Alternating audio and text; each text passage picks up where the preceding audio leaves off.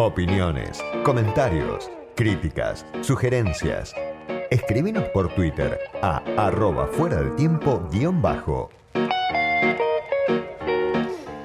Del otro lado de la línea está ya Carlos Leiva, que es profesor emérito de la Universidad de Buenos Aires, profesor de Economía Política. Fue subsecretario de Programación y Coordinación durante la tercera presidencia de Perón, participó de lo que fue el pacto social, del diseño del pacto social durante la gestión de Helberg y ya está del otro lado de la línea. Carlos, soy Diego Genud, gracias por atenderme. No, gracias Diego por llamar. Bueno, una campaña que ya cerró finalmente eh, con un debate que muchos consideran de, de baja calidad y te venía leyendo en El Economista con mucha atención, como siempre, con tus notas semanales. Y la primera pregunta es una pregunta que vos te haces en una de esas notas y yo te la, te la voy a trasladar ahora a vos. ¿Cómo hacemos para que después de las elecciones comprometamos un calendario preciso de cuántos niños que viven hoy en la miseria puedan disponer de una cama, una ducha, un desayuno, todas las comidas, abrigo, educación y juego protegidos de la miseria de las calles. ¿Cómo hacemos para responder esa pregunta de cuántos niños van a dejar de ser pobres? Se preguntaba Carlos Leiva en una de sus últimas notas. Y bueno, ¿hay respuesta para eso, Carlos? ¿Cuál es tu, sugerencia? Bueno, yo te agradezco enormemente que me preguntes eso, porque aunque no me lo creas, este, hace más de 20 años eh, que yo vengo sosteniendo que hay un camino extremadamente sencillo para resolver esa parte del problema, el problema de los niños pobres, ¿no? Que no es resolver el problema de la pobreza, porque no estoy diciendo que tenga una fórmula tan sencilla para terminar con la pobreza de los padres, que es la que todos aspiramos. No voy a, a dudar que todos sabemos que la única manera de resolver este, la pobreza de los padres, o sea, de las personas que están de trabajar, es generar trabajo. Y en Argentina, no debe ser larga, yo creo que hace casi cuatro décadas largas, que la estrategia de crear trabajo como responsabilidad del Estado ha sido francamente abandonada. Es un problema de visiones, eh, de pensar algunos explícitamente que es un problema que debía resolverlo solo el mercado, por supuesto no lo resolvió, y otros que a lo mejor en el discurso decían que no debía resolverlo solo el mercado, no supieron qué hacer con el Estado para resolver el problema, con lo cual de alguna manera los dos tuvieron la conclusión. Carlos, te pido que te acerques un poquito al micrófono porque no, no te escucho bien al teléfono, perdón. Bien, bien. Eh, no sé si repito lo que dije. No, no, no, no. Pero dicho esto, que obviamente apunta a, la falta de una visión definitiva de desarrollo, lo que mi temor, Diego, mi dolor, el de todos, supongo, es que hemos visto crecer, vos sos muy joven seguramente te parece casi natural que crezca, este, una sociedad en la que yo no me formé. Cuando seguramente tenía tu edad, yo, la Argentina era un país donde había 4% de pobreza, en serio, no por obra de un gobierno, venía de, de largo, de una década de crecimiento importante, donde un joven podía comprar un departamento en cuotas en pesos a fijas a 15 años. Esto, esto es la Argentina en la que yo viví y no tengo 200 años. Pero de cualquier eso desapareció. Después podemos discutir por qué desapareció, pero desapareció. Ahora bien, tenemos un problema dramático que es que estamos desacumulando la riqueza de una sociedad que es la calidad de vida de su pueblo. Y lo estamos desacumulando esencialmente en los niños, que todas las encuestas te dicen que es el 60%. ¿Cómo se puede resolver eso? Te voy a decir algo que seguramente te va a escandalizar. Y después te voy a decir por qué te lo digo. Yo creo que es una obligación del Estado, en la que puede concurrir la ayuda privada, a formar eh, institutos donde libremente y por decisión de los padres los chicos puedan tener lo que los padres no le pueden dar. Mm. Y te, vos dirás, bueno, usted está hablando de colegios tipo pupilo. Bueno, más o menos. ¿Dónde mm. lo aprendí? Eh, yo soy un militante cristiano de toda mi vida y en el año 1963 por primera vez viajé a Cuba. Eh, soy el primer tipo no marxista que fue oficialmente a Cuba, lo cual me costó muchas cosas, entre otras que pensaban del Banco Central. Pero eso es mínimo. Cuando llegué allí, vi, para mi asombro, que había un montón de niños eh, de uniforme viviendo en este, viviendas que habían sido lo que ellos llamaban los gusanos. Viviendo chiquitos. Entonces, por supuesto, yo te quiero aclarar porque dije cristiano, porque yo venía de la lucha por la enseñanza libre, por el derecho a educación de los padres y porque estudié en una escuela privada y mis padres también, por cuestiones religiosas. Ahora bien, por supuesto indignado. Pasaron los años, muy pocos años, y empezaron las estadísticas. Lo que me dijeron los cubanos en aquel momento fue esta frase que no la olvidaré nunca. Me dijeron, chicos, los guajiros, por los padres, no pueden enseñar a hacer revoluciones. No pueden. Entonces nosotros le enseñamos a los hijos de los guajiros a hacer revolución. Perfecto, esa era la idea ideológica. Ahora, ¿qué resultó de eso? Bueno, que Cuba, con muy pocos recursos, llegó a tener la mejor escuela primaria de toda América Latina. Y si hay algo que obviamente Cuba no ha sido un éxito, por lo menos para mí, desde el punto de vista económico y social, para nada, pero lo que no cabe ninguna duda es que de alguna manera es un éxito en la formación educativa de los que viven los adolescentes cubanos, porque lo, lo he vuelto a ver, lo he visto con mis propios ojos. Ahora, ellos lo lograron con muy poco, pero ¿sabes por qué? Porque pudieron educar a todos los pobres en las condiciones físicas en las que se puede educar. Una cama, un desayuno, una ducha, control, cuidado, protección. Que obviamente, como bien sabe cualquiera, eso no es lo que está ocurriendo en el tercer cordón de las urbes que rodean este, Rosario, Buenos Aires, Córdoba. Carlos, te quiero preguntar por, por otra de, de las cuestiones que, que, vos mencionás también en, tus notas, porque me, parece interesante cómo asociás temas que quizá en el debate público no están vinculados, ¿no? Vos decís, la deuda externa, hablamos habitualmente de la deuda externa, hace poco hubo una discusión entre gobierno y oposición a ver quién había endeudado más a la Argentina o quién la está endeudando más, pero vos decís, no miramos la restricción externa estructural. ¿Se puede imaginar una economía integrada solo por consumidores de bienes importados que no producen las divisas para comprarlos? Es decir, acá hay un sector de la población importante, cada uno sabrá qué dimensiones tiene, pero podemos decir una clase media con acceso al consumo que consume eh, bienes que demandan dólares, que demanda importación de, de, bienes que, que, muchas veces son los teléfonos o son electrodomésticos o, quizás son los viajes al exterior. Digo, bueno, ahí se va para la Argentina, por una canaleta se van eh, miles de millones de dólares cada año en tiempos de normalidad, ¿no? Eh, Totalmente. vos decís, eso está vinculado con, con la deuda. Y naturalmente, porque si vos estás consumiendo lo que no producís, alguien te tiene que prestar. Hmm. La economía de la convertibilidad fue una economía de la deuda. Nosotros logramos bajar los precios porque importamos los bienes. Y naturalmente todo el mundo produce algo más barato que lo que vos lo haces. Siempre hay una posibilidad que alguien te provea algo. Por ejemplo, hoy por hoy, si vos vas a Buenos Aires, a Buenos Aires, a la calle Vicente López y Rodríguez Peña, en un kiosco puedes comprar una botella de un litro de la bebida del agua natural Evian, que es de las mejores, sensorio, perfecta, viene de Francia. ¿Sabes cuánto vale un litro de agua? 120 pesos. Hmm. Es más barata el agua que compras en el supermercado. Hmm. Pero ¿sabes qué? En la mañana, cuando vos te laves, te pido por favor los dientes, fíjate, porque es una altísima probabilidad que no sea un producto nacional dentífrico, o la pasta de, de desodorante, o la máquina de afeitar, la direct, o eh, la espuma de afeitar. El porcentaje de importación de esos productos, que obviamente estoy hablando de tecnologías, digamos, no estamos hablando de un cuenta de la luna, ¿no? Sí. La Argentina siempre produjo, no lo producimos más. El agua, el dentífrico, el desodorante, la pasta de jabón con la que te afeitas y la tiré. Hmm. Y lo, ah, perdón, y el cepillo de dientes, que también son de México. Esto es una cosa eh, increíble, lo que hemos desertado. Claro, los empresarios que producían esos bienes, por las condiciones estructurales de la Argentina, obviamente encontraron que era más rentable importarlo que producirlo. Así, el edificio de Chile, que vos sos muy joven, no lo recordarás, estaba frente a la Escuela de Mecánica de la Armada, era enorme. Desapareció.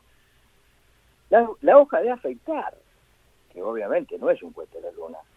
Entonces, cuando vos entras a pensar que el 60% de todos los productos de la industria manufacturera de transformación, que no es la agroalimentaria, es importado. La Argentina es un taller de armado, no solo de la industria automotriz, en el que el 80% son partes importadas y que nosotros las producíamos. Vos decís hasta que no arranque otra vez la industrialización, el problema de la restricción externa y de la deuda va a ser eh, imposible de, conjurar. Es que no es, es que no es posible. Mirá, hay una cosa que, eh, brevemente, ¿no? Hace muchos años, Jacques Attali, que es un tipo muy inteligente, pero te estoy hablando hace más de 20 años, decía esta cosa que dicen que los servicios reemplazan a la industria. Sí. Y no se dieron cuenta que todo lo que suponemos que son los servicios ahora son aparatos. Anda a un hospital. Cuando vos no habías nacido, en el hospital no estaban todos los aparatos que hay ahora. Todo eso es industria. La computadora, mi teléfono, todo lo que estamos hablando son cosas industriales. Las produce alguien. Bueno, justamente, si vos mirás el crecimiento de los países en los últimos 25 años, la totalidad de los países que crecieron hicieron la industria. China, Corea, la India. La India está creciendo este año el 20%. Es posible crecer, pero hay que tomar la decisión de hacerlo. Y lamentablemente la Argentina, por razones X que a mí me cuesta entender, por el resentimiento con las grandes empresas concentradas por parte de la gente izquierda, por estar en contra de la industria, por, por la derecha, por lo que no fue. Argentina no tiene ningún programa de crecimiento que apunte a darle trabajo a esa gente, la que primero, que son los chicos, que son el, karma, los de esta sociedad, que nosotros estamos dejando de lado porque no estamos pensando tampoco en el trabajo de los padres. Carlos, ¿cómo ves el debate por el tema de, por el empleo que se dio en las últimas en los últimos días, las últimas horas de la campaña, donde, bueno, por un lado habló Pablo Roca en, el Día de la Industria, hablando de que, bueno, hay que terminar con los planes, de que hay que terminar con el empleo público, y después tanto Funes de Rioja como Rodríguez Larreta plantearon esta idea de terminar con la indemnización, ¿no? Eh, ¿Cómo lo ves para un contexto como este, que es de caída de salario, que es de destrucción de empleo? ¿Cómo ves esta propuesta en este momento? Primero, obviamente, como es obvio, los planes no son un objetivo, son, la, son la confesión de la incapacidad del sistema para generar trabajo. Y además, desde el punto de vista de largo plazo, son absolutamente insostenibles. Nadie puede tener un sistema económico en que la gente pueda consumir sin producir. Es imposible. No se sostiene eso. No es un problema de mejorar la distribución de ingresos. Acá se trata de mantener la supervivencia. Porque te imaginas que con los planes no mejorar la distribución de ingresos mantener la supervivencia, que es una cosa muy distinta. Totalmente. Eso, obviamente, la concepción central es qué nos pasó que durante 20 años de la crisis de 2001 hemos sido incapaces de hacer otra cosa que multiplicar los sistemas por los cuales trabajamos con planes, que no pesan tanto tal vez sobre el presupuesto, sino que pesan sobre la estructura de la sociedad, que es mucho más grave. La segunda cuestión que vos me apuntas, yo por supuesto, claramente, al decir de Roca, creo que lo central es crear trabajo, por lo cual tenés que tener incentivos. El sistema capitalista, nos guste no nos guste, funciona por zanahorias. Hoy, en el mundo, por zanahorias. Vos sos una persona informada, inteligente, sabes perfectamente que en la Unión Europea, si mañana quieres instalar una pyme, el gobierno de ese país te da el 30% de la inversión gratis, te lo regala, y te da el 70% financiado a largo plazo. Eso es un dato, es objetivo, ocurre todos los días. En la Argentina, lamentablemente, nuestros colegas economistas, que han estudiado mucho y muy bien, con graduaciones en universidades de primera categoría, no se han dedicado a ver lo que la gente hace. Yo aprendí desde chiquito, con la revolución Meiji de Japón, que la mejor manera de crecer es imitar lo que hacen los tipos que crecieron. Por eso los japoneses se fueron a estudiar como el ejército alemán o el código napoleónico. ¿Me explico? Nosotros no imitamos lo que hacen los otros. Nosotros estudiamos en las universidades y creemos que lo que allí se dice es lo que hacen, pero no es así. Ellos te dicen, haz lo que yo digo, pero no lo que yo hago. En los regímenes de contralor del comercio en Europa, para los productos que ellos no tienen como problema eh, de, calidad productiva y que necesitan proteger el ambiente, como es el caso de las materias primas alimentarias, anda a tratar de entrar algo a Francia la última novela de Hollebeck comenta cómo los, los, campesinos hacen pelota a un camión que lleva carne argentina en el medio de Francia. Es así. Y no, y no está mal, defiende sus intereses. Yo creo que nosotros tenemos que defender los nuestros. Carlos, eh, vos, vos decías, bueno, ahora claro, desde el lunes obviamente vamos a tener un panorama de quién tiene más legitimidad frente a una crisis tan, tan larga, tan pronunciada, con, con tantas dificultades este, por los últimos años de Macri, de pandemia, del gobierno del Frente de Todos también. Pero los problemas van a seguir siendo estos de los que estamos charlando. Así es. Vos decías, puede haber, hablando de, de, universidades, me hiciste acordar, puede haber más Kisilov o más Guzmán, pero de ahí no sale. Muchos hablan desde el mercado, voces del mercado, consultoras de Martín Redrado como una especie de, salvador para esta situación.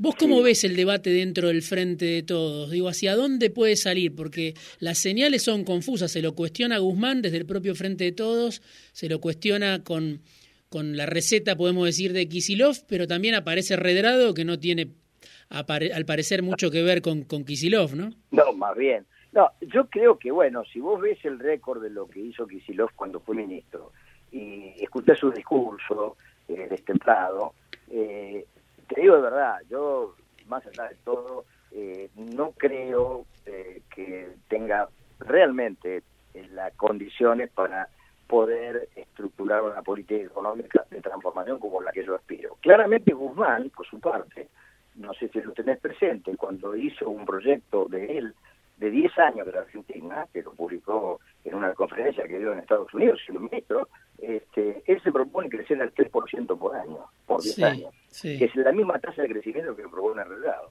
Obviamente está muy bien, como pronóstico de lo que podría ocurrirse no hacer nada, es optimista. Como pronóstico de lo que podría ocurrirse no hacer nada, es optimista. Ahora bien, si no te propones crecer muy por encima de esa tasa en la Argentina, no puedes resolver ningún problema en la Argentina. Ni el de la deuda externa, ni el de, la restricción externa, ni el balance comercial, ni el de la inflación, ni el desempleo. Porque obviamente lo que necesita la Argentina es recuperar su tasa de crecimiento necesaria. Así como viste, existe la NARU para el desempleo de los liberales, hay una tasa de crecimiento necesaria para un país que tiene este nivel de pobreza, este nivel de desempleo y este nivel de ineficiencia productiva. Porque nosotros somos absolutamente ineficientes. Esto es un dato en todos lados. Eh, bueno, creo que a lo mejor suena horrible, pero seguramente ineficiente respecto de lo que podríamos ser y lo que hemos sido, porque hemos sido distintos. Lo último que, te pregunto, Carlos, vos también escribías, Alberto después de las elecciones tiene dos caminos, si sigue por el mismo camino se estrella. Si no tiene este, que tomar un desvío, ¿Cuál sería ese desvío? Creo que lo venimos charlando en parte, pero ¿cuál sería ese desvío para no estrellarse? El, desvío, en primer lugar, que no es una cosa tan este, sencilla, porque implica mucha, mucha, mucho coraje, es invitar a pensar a gente que las hay, de las distintas ramas del conocimiento práctico de la política económica práctica, para resolver problemas cruciales. Por ejemplo, vos sabés, eh, Diego, que hay provincias que, digamos que de alguna manera, sin muchos recursos para pensar su desarrollo, están proponiendo todas y cada una de ellas tener una línea ferroviaria que lo ofrecen los chinos por inversiones de 5 a 9 mil millones de dólares. No sé si estás al tanto. Estamos debatiendo esas locuras, esas locuras de provincias que no tienen nada para mandar al Pacífico, pero que sin embargo quieren tener un tren que lleve al Pacífico. Esto ocurre en la Argentina. ¿Qué te quiero decir con esto? Está pensando gente que no está preparada para pensar. Y sin embargo en la Argentina hay enorme cantidad de tipos con enormes condiciones para pensar, de distintas corrientes ideológicas. Juntalos y pensemos. ¿La Argentina ha hecho algo con los bajos submeridionales? ¿La Argentina ha hecho algo con su riqueza forestal? ¿La Argentina está aprovechando todo el potencial de la proteína animal que tiene muy pocos años por delante y que hay que explotarlo ahora? Está pensando efectivamente toda la dimensión gigantesca que tiene la capacidad de energía limpia para producir en Argentina. Yo te puedo asegurar que hay millones de tipos que saben de esas cosas, están lejos del Estado, también lejos de las empresas privadas que no toman estos riesgos. Por esa gente debe convocarla, debería convocar a un Consejo Económico de Desarrollo como tuvo la Argentina durante la década que creció de manera espectacular. Eso es realidad. Vos tenés la Civetá, tenés el Chocón, tenés las grandes represas que se hicieron porque había un programa de desarrollo. Porque las cosas grandes se hacen cuando se piensa a largo plazo multidimensionalmente. Educadores, sanitaristas, tipos de transporte, economistas, no solo economistas. Porque los economistas, como bien sabes Diego, están muy capturados por lo que se puede medir cada día. ¿Por lo que, perdón? Por lo que se puede medir cada día. Hmm. Los economistas en general, obligados por el medio, tienen que hablar en términos de las cifras que se conocen, el monto de la reserva, la tasa de inflación, la tasa de interés, que salen en el diario. Pero en el diario no sale, nunca sale, lo que está produciéndose en la realidad. Por ejemplo, cuántos pobres se suman cada día. Eso no sale en el diario.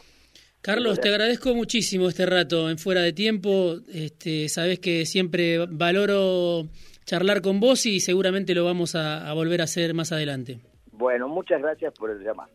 Carlos Leiva, profesor emérito de la Universidad de Buenos Aires, profesor de Economía Política, ex subsecretario de Programación y Coordinación durante la tercera presidencia de Perón.